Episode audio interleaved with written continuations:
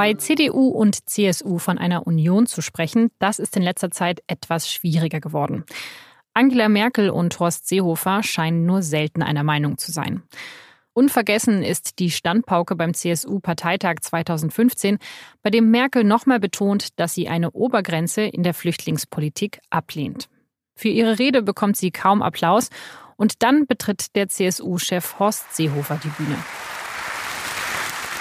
Und äh, jetzt will ich dir einfach unsere Überzeugung, äh, meine ganz persönliche Überzeugung noch einmal sagen, nicht um jetzt eine kontroverse Debatte auszulösen, aber damit die Standpunkte auch klar sind, äh, auf deren Grundlage wir in den nächsten Wochen und Monaten weiterarbeiten.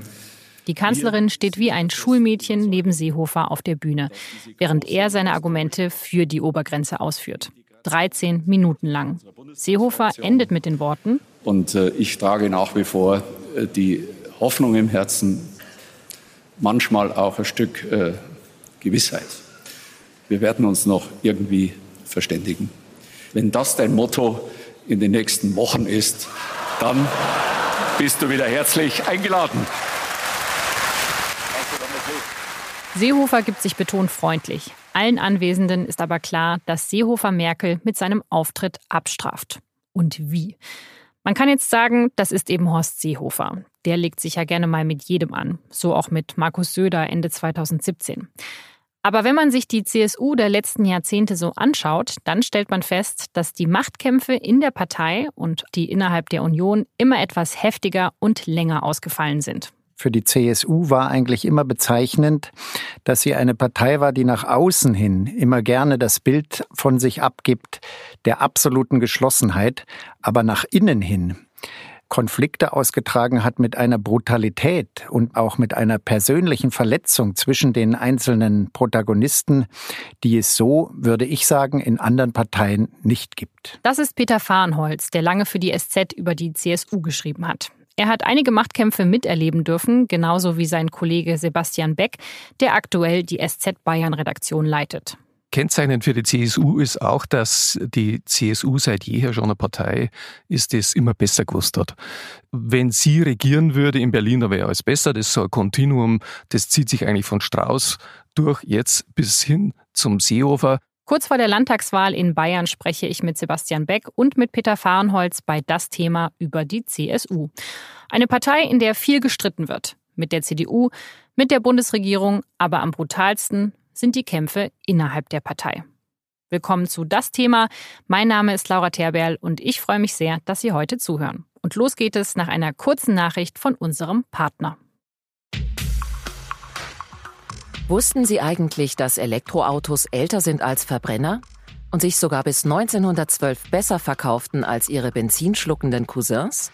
Der neue Podcast von Audi, Die Zukunft ist elektrisch, ein Podcast über Elektromobilität, erzählt in jeder Folge ein neues Kapitel des elektrischen Fahrens. Angefangen bei seiner Erfindung im 19. Jahrhundert, über die neuesten E-Mobility-Trends aus China bis hin zur Entwicklung und Fertigung des ersten elektrischen Serienwagens aus dem Hause Audi. Die Zukunft ist elektrisch, können Sie ab sofort über iTunes, Spotify oder jeden anderen Podcast-Player hören. Mehr Informationen finden Sie auch unter audi.de-e-tron-podcast.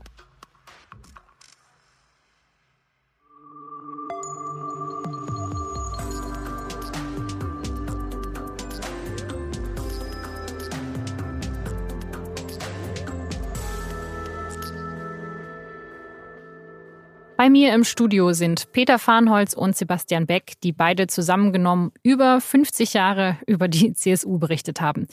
Peter, in den letzten Jahren hat man den Konflikt zwischen Merkel und Seehofer ja häufig mit den Kämpfen zwischen Helmut Kohl und Franz Josef Strauß verglichen. Kann man die Auseinandersetzung zwischen Kohl und Strauß so als Urstreit der Union verstehen?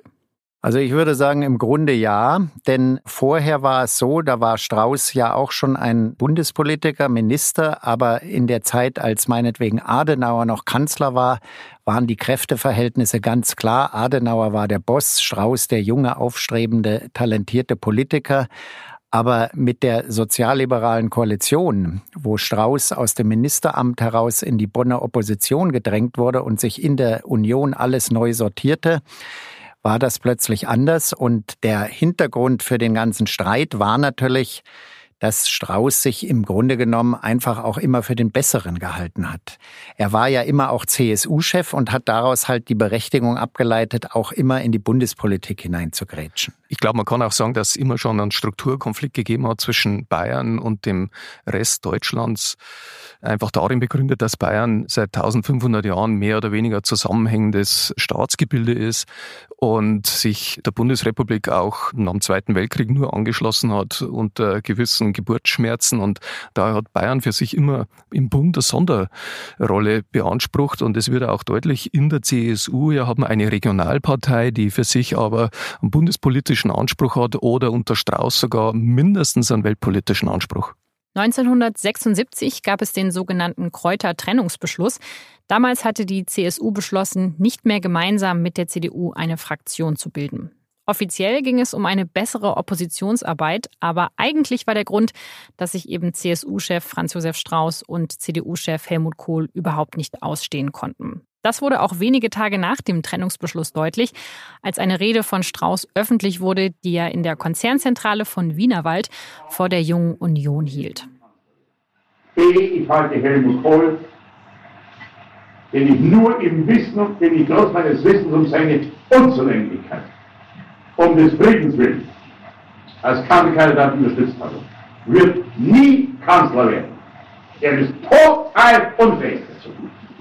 Ihm fehlen die charakterlichen, die geistigen und die politischen Voraussetzungen. Ihm fehlt alles. Wenig später knickte Strauß ein und im Dezember wurde der Trennungsbeschluss dann wieder zurückgenommen und auf einmal fand Strauß die Union wieder richtig toll. Niemand ist ein leidenschaftlicher Anhänger der Einheit der Union, als ich es bin. Mir Tendenzen der Spaltung oder des Bruderkrieges zu unterstellen, ist schlechterdings absurd, ist barer politischer Unfug. Also, was war das denn damals? War 76 sozusagen der Start von dieser Rivalität oder lief das da schon einige Jahre? 76 war im Grunde der Urknall. Strauß war nach der Bundestagswahl 1976 tief frustriert darüber und war der Meinung, die sich dann wenig später ja als falsch erwiesen hat, dass die FDP niemals die Fronten wechseln würde, wenn die Union ihr niemanden anderen als Helmut Kohl anbieten würde. Er war praktisch der Meinung, die CSU muss als eigenständige Partei antreten, um die fehlenden Prozente zu holen. Da hat es damals eine Riesenaufregung gegeben zwischen CDU und CSU, aber auch in der CSU, wo ein Großteil nicht bereit war, diesen Kurs mitzumachen. Und nach wenigen Wochen musste Strauß der vorher noch gesagt hat, es gibt keine Alternative zu diesem Kurs, kleinlaut zurückrudern. Ich finde die Wiener Waldrede total super, muss ich wirklich sagen. Die hat also so hohen Unterhaltungswert. Peter hat es mir also eben in der vergangenen Woche ja schon mehrmals vorgespielt im Büro. Und das Erstaunliche an dieser Rede finde ich, ist, dass jemand so unfassbar abmotzen kann über einen anderen, in jeder Hinsicht beleidigend und es passiert aber nichts. Wenn man sich vorstellt, heute würde was mitgeschnitten, also wenn der Seehofer heute der Wienerwaldrede halten würde auf die Merkel oder auf sonst jemand und die hätte ein ähnliches Format, der Mann wäre politisch tot, der müsste am nächsten Tag oder noch am gleichen Abend müsste der seinen Rücktritt einreichen. Da ist aber nichts passiert. Ja, und trotzdem ist er Kanzlerkandidat geworden, vier Jahre später, obwohl er eben diese sehr, sehr wütende Rede auf Helmut Kohl gehalten hat. Ja, hier, das ist ganz interessant. Die Kanzlerkandidatur von Strauß 1980 war die einzige Kanzlerkandidatur, wo der Kandidat der Union in einer Wahl in der Fraktion entschieden wurde. Strauß hat sich damals durchgesetzt in der Bundestagsfraktion von CDU, CSU und es ist im Grunde genommen eine ähnliche Konstellation gewesen, wie sie dann später im Jahr 2002 zwischen Angela Merkel und Edmund Stoiber stattgefunden hat. Kohl hat damals erkannt, er muss jetzt Strauß einmal den Vortritt lassen, sonst würde keine Ruhe herrschen. Und wenn das erledigt ist, ist der Weg für ihn frei. So wie es bei Merkel ja dann auch gekommen ist, ist es dann für Kohl ja auch gekommen. Die Wahl 1980 hat Strauß haushoch gegen Helmut Schmidt verloren und als zwei Jahre später sein Erzfeind Helmut Kohl Kanzler wird, ist für ihn kein Platz im Bonner Kabinett. Strauß bleibt in Bayern und kritisiert von dort die schwarz-gelbe Regierung. Er nennt den damaligen Außenminister Genscher einen Teppichhändler und Oberfeigling und bezeichnet das Kanzleramt als chaotisches Chaos. Obwohl Strauß von da an nur noch bayerischer Ministerpräsident und CSU-Vorsitzender ist, interessiert ihn vor allem die Außenpolitik. Er lädt eigenhändig einen Abgesandten des saudischen Königshauses nach München und bespricht mit ihm mögliche Waffenlieferungen. Er fliegt mehrmals nach China. 84 trifft er sich mit Assad und dessen Ministern in Syrien. Im Dezember 87 spricht er in Moskau stundenlang mit Michael Gorbatschow. Mit an Bord auf dem Weg nach Moskau sind übrigens auch der damalige Landesgruppenvorsitzende Theo Weigel und der damalige Staatsminister Edmund Stoiber. Beide machen unter Strauß Karriere in der CSU. Nach Strauß Tod wird Weigel CSU-Chef und Edmund Stoiber, der wird 1993 Ministerpräsident. Die beiden liefern sich einen ähnlich brutalen und langen Machtkampf wie Seehofer Ende 2017 mit Söder. Erst 1999 setzt sich Stoiber aber komplett durch und wird auch noch CSU-Parteichef.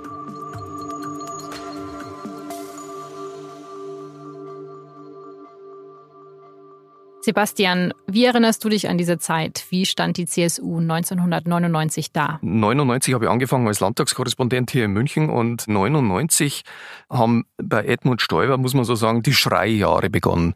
Ja, sein hauptsächliches rhetorisches Mittel war das Schreien. Also der Stoiber hat sich so in Rage geredet nach kurzer Zeit, dass er eigentlich nur noch gebrüllt hat. Er hat auf Parteitagsreden, hat er den Parteitag förmlich niedergebrüllt. Es war unfassbar. Die CSU hat damals wirklich vor Selbstbewusstsein gebebt. Man muss sich ja vorstellen, die CDU war damals eine ziemlich abgefragte Partei. Nach 16 Jahren Helmut Kohl, dann gab es ja noch die Spendenaffäre, ja, den Rücktritt von, von Kohl als CDU-Ehrenvorsitzenden. Also die CDU lag am Boden und die CSU hat sich damals selber immer so gefeiert, ganz selbstherrlich als das Kraftzentrum der Union und alles Heil und Gute wird vom, von Bayern ausgehen und das hat damals der Stoiber auf eine Art und Weise zelebriert, die ist aus heutiger Sicht fast, das, ja, manchmal hat es fast kabarettartige Züge. Dass Stoiber ab dem Jahr 99 plötzlich beide Ämter hatte, das hat im Grunde auch in seiner Umgebung dazu geführt, dass ein Teil seiner Berater ihn im Grunde genommen schon relativ früh in die Richtung gedrängt hat, dass er doch der nächste Kanzlerkandidat werden könnte für die Union. Ein Amt, was er ohne die Position des CSU-Chefs nur als bayerischer Ministerpräsident wahrscheinlich nie hätte erreichen können.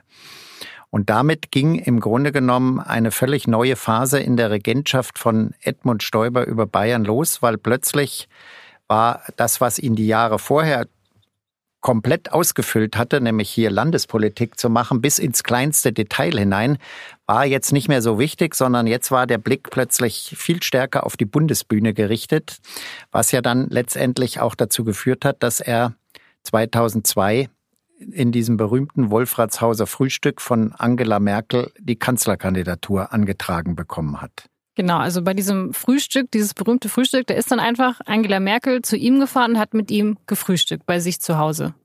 Und dann hat sie ihm die Kandidatur überlassen. Ja, also äh, das ging natürlich nicht einfach so, sondern es waren natürlich Monate, wenn nicht sogar ein, ein ganzes Jahr schon vorangegangen, wo es immer wieder Spekulationen gab, wer wird der nächste Kanzlerkandidat. Stoiber konnte sich dabei auf maßgebliche Ministerpräsidentenkollegen aus der CDU stützen, die im Grunde genommen von Merkel nicht viel gehalten haben, jedenfalls zum damaligen Zeitpunkt. Sie ja, haben das Beispiel? dann, ja, zum Beispiel Roland Koch war da einer der treibenden Kräfte, auch Erwin Teufel aus Baden-Württemberg, teilweise auch Wulff aus Niedersachsen. Das waren alles so die, sagen wir mal, die Provinzfürsten der CDU, die im Grunde genommen sich ohnehin schwer damit getan haben, dass jetzt eine Frau aus dem Osten das Regiment über die CDU übernommen hat. Die haben im Grunde genommen damals Stoiber unterstützt. Das heißt, es war völlig klar für Merkel, eine offene Auseinandersetzung in ihrer Partei um die Kanzlerkandidatur hätte sie damals nicht gewinnen können. Also wenn es meinetwegen irgendwie eine Abstimmung gegeben hätte, wäre das ein großes Risiko gewesen. Also war sie klug genug, dass sie selber die Initiative ergreift, weil es ist natürlich immer besser, wenn du jemanden was anbieten kannst, als wenn du möglicherweise als Verliererin aus irgendeiner Abstimmung oder aus einem Streit hervorgehst. Und das war die Vorgeschichte des Wolfratshauser Frühstücks. Also eigentlich ganz schlau von ihr. Und dann hat sie später, als sie dann irgendwann Kanzlerin war, die ganzen Landesfürsten abgesägt. Naja, was heißt schlau von ihr? Es hätte natürlich passieren können, dass der Stoiber die Wahlen gewinnt. Also, ja, es war äh, sehr knapp damals. Es, es war wirklich sehr knapp.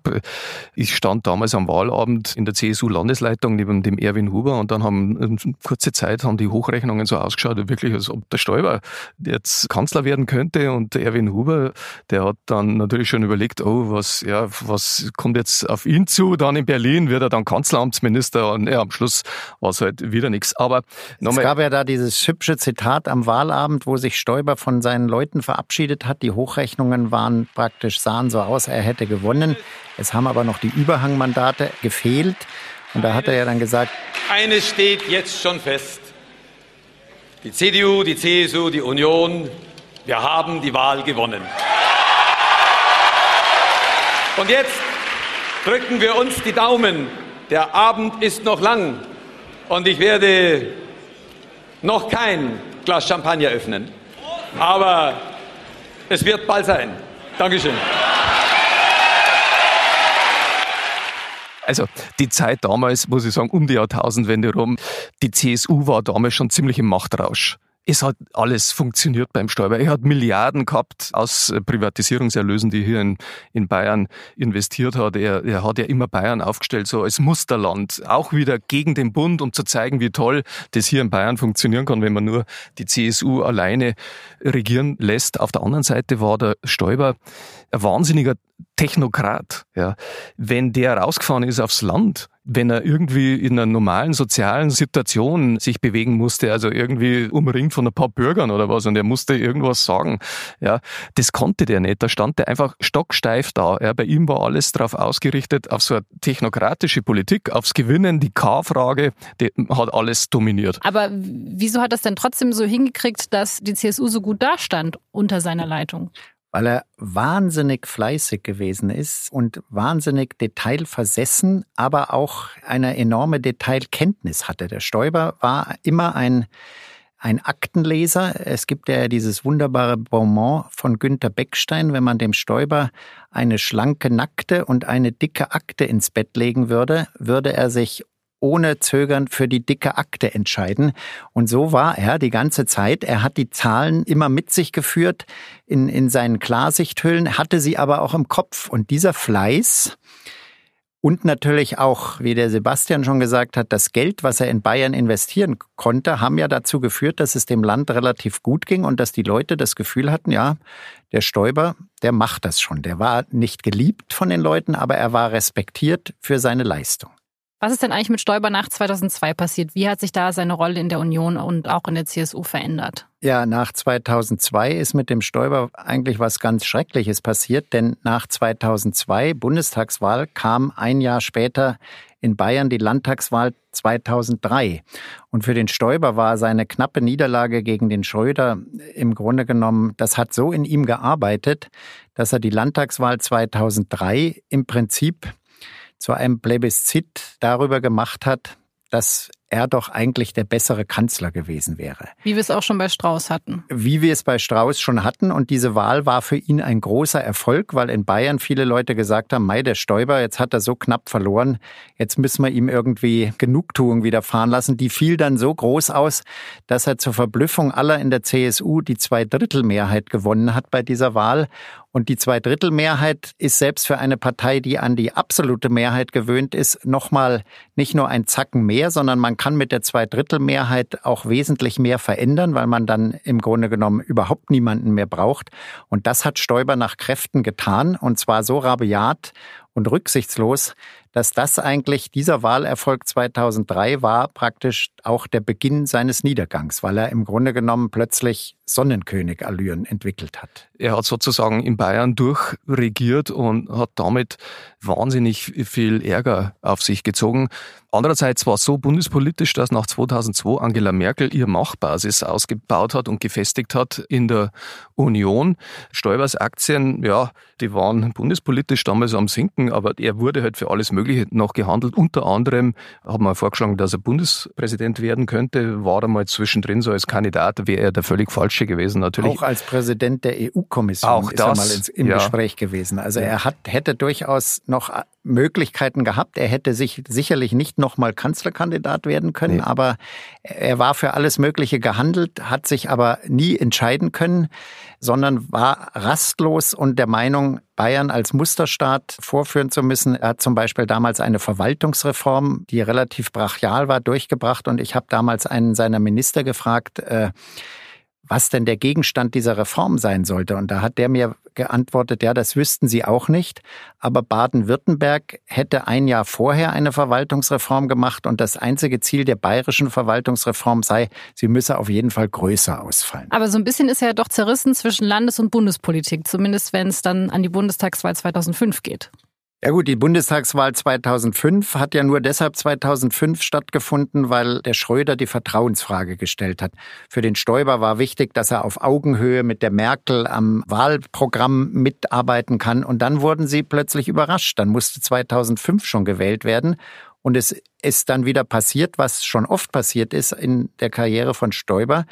Er konnte sich nicht entscheiden, soll er jetzt in dem Wahlkampfteam von der Merkel mitmachen, soll er da eine herausgehobene Rolle spielen und wenn ja, welche? Das hat den Wahlkampf von CDU, CSU damals unheimlich belastet weil Stoiber einfach mehr oder minder so als freischwebendes Radikal den Wahlkampf von der Merkel eher gestört hat, als dass er ihr genützt hat. Tja, und dann kam Allerheiligen, 1. November 2005 und das ist eigentlich der Wendepunkt dann der entscheidende in, in Stoibers Karriere. Ja. Das war der Tag, an dem er bekannt gegeben hat, dass er nicht in Berlin super duper Minister wird, sondern dass er wieder zurückkommt nach Bayern. Wieso hat Stoiber das gemacht? Hat er einfach nur Heimweh oder was? Nein, Stoiber wollte gerne eben so ein super Wirtschaftsministerium geschnitzt bekommen. Und in diesen Gesprächen und Verhandlungen hat er aber praktisch erleben müssen, dass ihn die Merkel so und so oft auflaufen ließ, was jetzt nun seine genauen Kompetenzen sein würden. Er saß in Arbeitsgruppen mit SPD-Leuten zusammen, die er nicht für seinesgleichen gehalten hat. Er hat erleben müssen, dass er einfach in Berlin nicht mehr die Nummer eins ist, dass immer die Merkel als erstes redet. Und er hat einfach gemerkt, das wird nichts. Und dann hat er einen Vorwand gesucht. Und der Vorwand war, dass plötzlich der SPD-Vorsitzende Müntefering zurückgetreten ist, auch wegen interner Kabalen. Und dann hat er praktisch versucht mit dem Argument, ja, durch den Rücktritt vom Müntefering stimme jetzt die ganze Statik in dieser noch nicht gebildeten Regierung nicht mehr. Und da könne er auch nicht mitmachen mehr und ist mit diesem Argument nach Bayern zurückgekommen.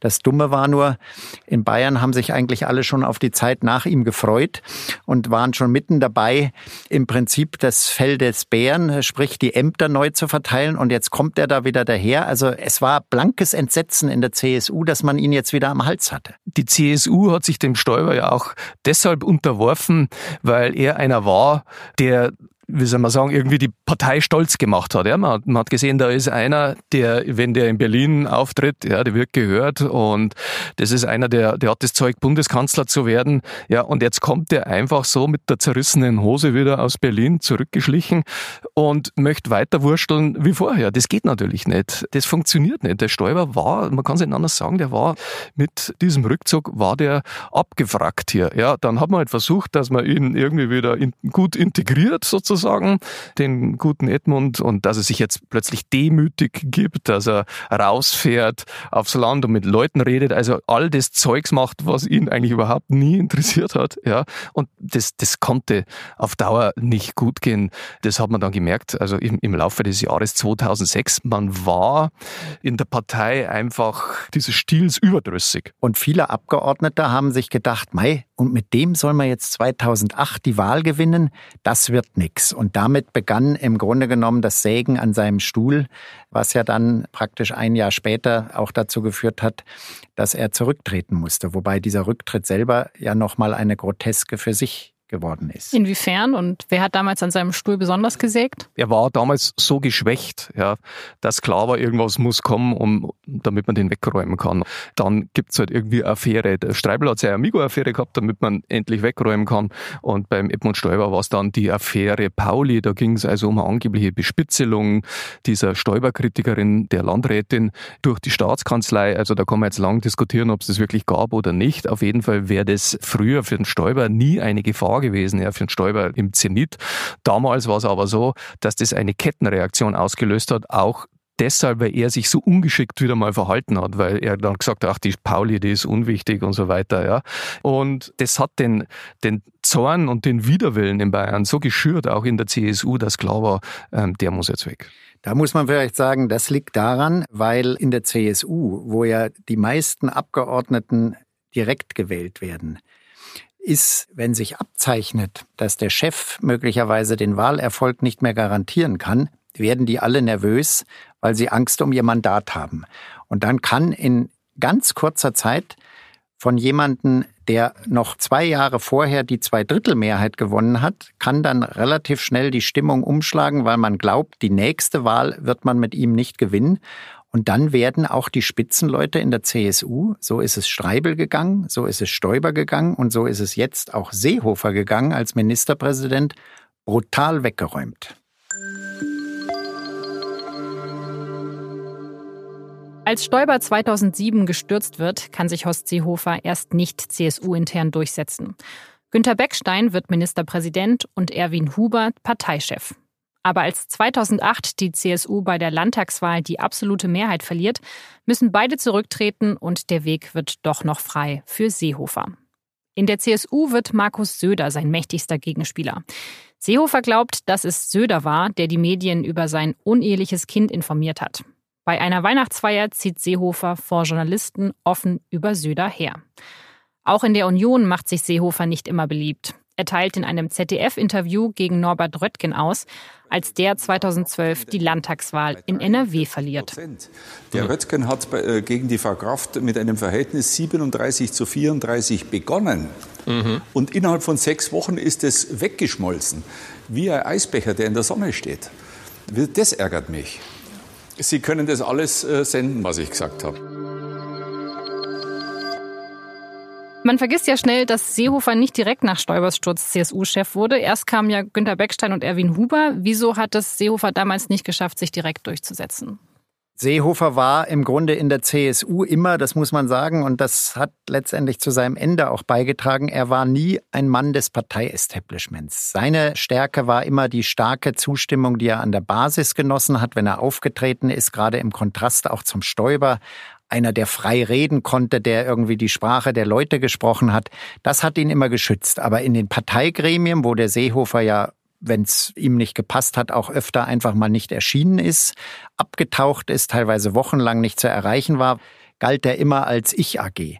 Und dazu kam dann eben, was in der CSU auch nicht zum ersten Mal passiert ist, die Geschichte mit dem unehelichen Kind von Seehofer, die an die Medien durchgestochen wurde, was natürlich sofort bei ihm zu dem Verdacht geführt hat, der wahrscheinlich auch stimmt, muss man sagen, weil es zu denen auch immer gepasst hat, dass es aus eigenen Quellen gekommen ist. Das hat ihm natürlich geschadet, aber es ist halt dann ein Jahr später mit Huber und Beckstein auch schnell zu Ende gegangen, woran wieder auch Edmund Stoiber beteiligt war, muss man sagen. Aber lag das daran, dass Stoiber Seehofer so gut fand oder wollte er einfach nur, dass die beiden, die ihn abgesägt haben, so schnell wie möglich verschwinden? Stoiber war zutiefst verletzt und, und getroffen und war auf Rache aus. Das ist ganz klar. Huber und Beckstein das war natürlich schon ein Intermezzo auch in der CSU verdammt schwach. Also so ein schwaches Führungsduo, das liegt jetzt nicht nur an beiden Personen, sondern die Konstellation für sie war einfach denkbar ungünstig. Man muss sich auch noch vorstellen, dass der Parteichef Kabinettsmitglied ist im Kabinett des Ministerpräsidenten. Also theoretisch könnte der den Parteichef rausschmeißen. Also was eine völlig absonderliche Diskussion ist. Und sie waren natürlich zwei landespolitische Figuren, zwei Regionalfiguren, das konnte nicht gut gehen. Also der Unter Berliner Journalisten hat damals der Spruch kursiert über Huber und Beckstein, zwei kurze sind kein langer. Aber im Grunde war es klar, Stoiber wollte Rache nehmen. Gleichzeitig hat er aber tatsächlich, was die bundespolitische Bedeutung der CSU anlangt, den Seehofer für den stärksten gehalten. Also der als einziger in Klammern außer ihm natürlich die Bund, das bundespolitische Gewicht der CSU verkörpern könnte. Seehofer kommt an die Macht 2008 und der hat sich dann ja erstmal mit allen angelegt, oder? Aus Sicht der Landtagsfraktion, die sich ja immer in teilweise Verkennung ihrer deutlich geschrumpften Talente für das wichtigste Gremium der CSU hält, war der einer, der von außen kam. Der hat die das deutlich spüren lassen und sie ihn. Er hat teilweise in die Befugnisse seiner Minister eingegriffen, wenn er fand, dass die das falsch machen. Er hat zum Beispiel das G8 zurückgedreht gegen den Willen seines eigenen Kultusministers. Also er war im Grunde genommen einer, der alle hat spüren lassen, Leute, also ihr seid ja wirklich Provinzler. Und er hat natürlich den Erfolg gehabt, weil er die Landtagswahl 2013 gewonnen hat. Die CSU hatte wieder die absolute Mehrheit der Mandate und damit war er zumindest unangreifbar. Aber er war natürlich in seinen eigenen Reihen in der Landespolitik überhaupt nicht beliebt. Nie. Und er war vor allem die letzte Option. Wen hätten sie sonst nehmen sollen? Der Seehofer war wirklich der letzte dann, den sie noch auffahren konnten, der letzte wirklich mit Renommee. Da wurden teilweise als Gegenkandidaten dann der Goppel gehandelt oder auch sogar der Schüttelschorsch. Schmidt, der spätere Fraktionsvorsitzende. Also das war ganz andere Liga einfach beim Seehofer. Die, die, und letztlich konnte er deshalb auch machen, was er wollte. Das hat er auch ziemlich lang gemacht, aber dann kamen eben jetzt die Machtkämpfe mit Merkel, die ihm zugesetzt haben, und eben mit Söder. Und jetzt muss man ja eigentlich sagen, hat er beide Kämpfe verloren, oder? Seehofer hat den Fehler gemacht in der letzten Legislaturperiode, dass er schon am Anfang angekündigt hat, dass er aufhören wird, dass es seine letzte sein wird und dass er 2018 äh, nicht mehr antreten wird als äh, Ministerpräsident. Das war ein großer Fehler, zumal er dann ja hergegangen ist und das Ganze dann Stück für Stück revidiert hat und dann doch wieder antreten wollte, vor allen Dingen aus einem Grund halt, um den Markus Söder zu verhindern.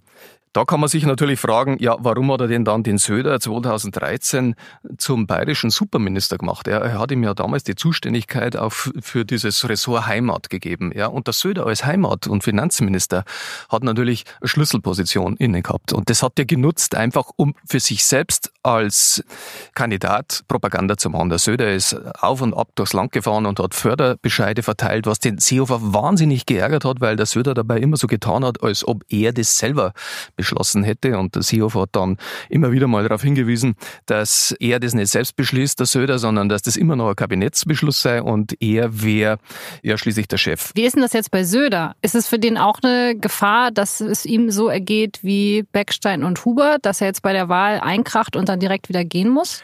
Die Gefahr ist für Söder sehr groß, denn die Prognosen derzeit sind sehr ungünstig dann kann es auch eine Diskussion um Söder geben.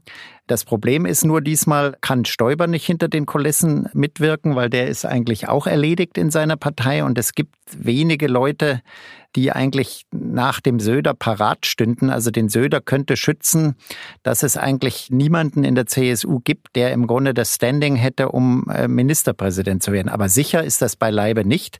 Es werden, wenn das Wahlergebnis schlecht ausfällt, mit Sicherheit auch zwischen Söder und Seehofer nochmal die Fetzen fliegen, weil es dann um die Schuldfrage gehen wird. Der Söder tut ja heute schon alles, um zu sagen, wenn wir verlieren, war es der Seehofer wegen seiner, wegen seines Streits mit Merkel, während der Seehofer wiederum im Grunde dem Söder schon mit Fleiß die Messlatte so hoch legt, dass der das gar nicht überspringen kann und dann sagen wird, na ja, der hat's halt nicht geschafft. Also es wird in der CSU, glaube ich, nach dieser Wahl auch weiterhin sehr spannend bleiben und es wird sehr feindselig zugehen.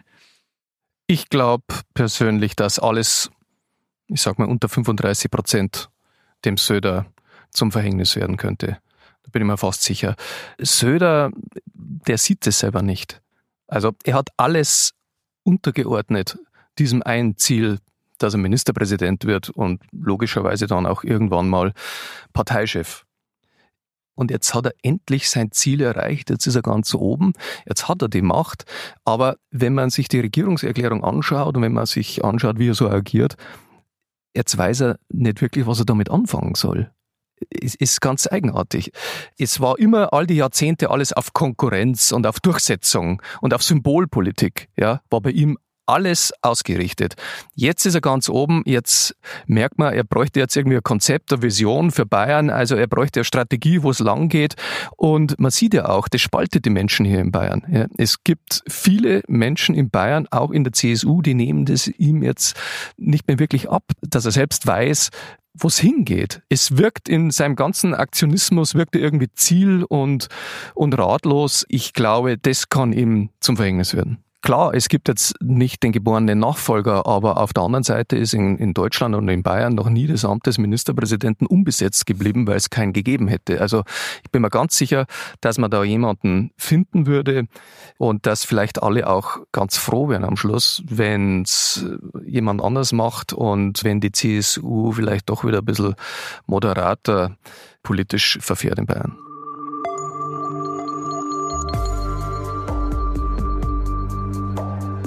Wie es weitergeht für Markus Söder, Horst Seehofer und die CSU, das sehen wir dann nach der Landtagswahl am 14. Oktober. Das war das Thema für diese Woche und mehr zur Landtagswahl und natürlich zur CSU gibt es dieses Wochenende in der Süddeutschen Zeitung. Am Samstag widmet sich der gesamte Gesellschaftsteil der bayerischen Politik. Am Samstag in der Zeitung und ab Freitagabend 19 Uhr auf sz.de-zeitung. Ich wünsche Ihnen eine schöne Woche und hoffe, dass wir uns am kommenden Mittwoch wiederhören. Dieser Podcast wird produziert von Vincent Vitus Leitgeb und von mir, Laura Terberl. Ich bedanke mich ganz herzlich fürs Zuhören. Bis nächste Woche.